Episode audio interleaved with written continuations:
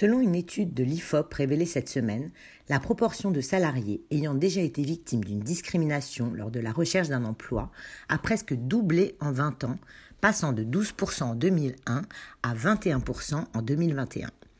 Une discrimination est une inégalité de traitement fondée sur un critère interdit par la loi. Le sujet est connu de longue date et tout un arsenal législatif existe désormais pour le contrer. Tout salarié, tout candidat à un emploi ou un stage en entreprise est protégé par la loi contre les discriminations à l'embauche et au travail. Le Code du travail, dans son article L 1132-1, interdit toute distinction entre salariés.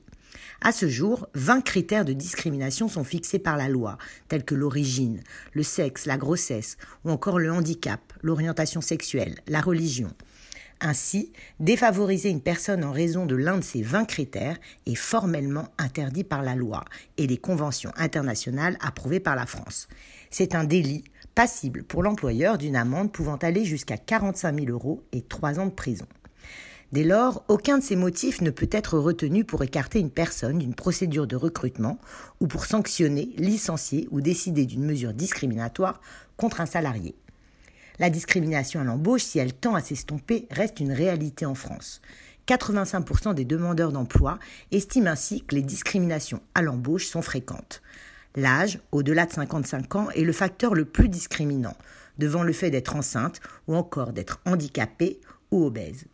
Bien qu'en recul, le fait d'être une femme reste un inconvénient à l'embauche. L'origine est également un facteur qui reste discriminant. Ainsi, un nom à consonance étrangère peut être un frein pour trouver un travail. Si la discrimination à l'embauche est souvent vécue comme un traumatisme sur le plan humain, elle est également un problème d'un point de vue professionnel. 43% des victimes ont par la suite abandonné leur recherche d'emploi. Pour autant, certaines différences de traitement sont admises si elles répondent à une exigence professionnelle essentielle et déterminante et si l'objectif est légitime et l'exigence proportionnée.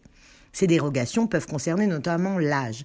Par exemple, les différences de traitement fondées sur l'âge ne constituent pas une discrimination lorsqu'elles sont justifiées par le souci de préserver la santé ou la sécurité des travailleurs. Lors d'un processus de recrutement, si vous pensez être victime d'une discrimination à l'embauche, sachez qu'il existe différents recours pour faire valoir vos droits.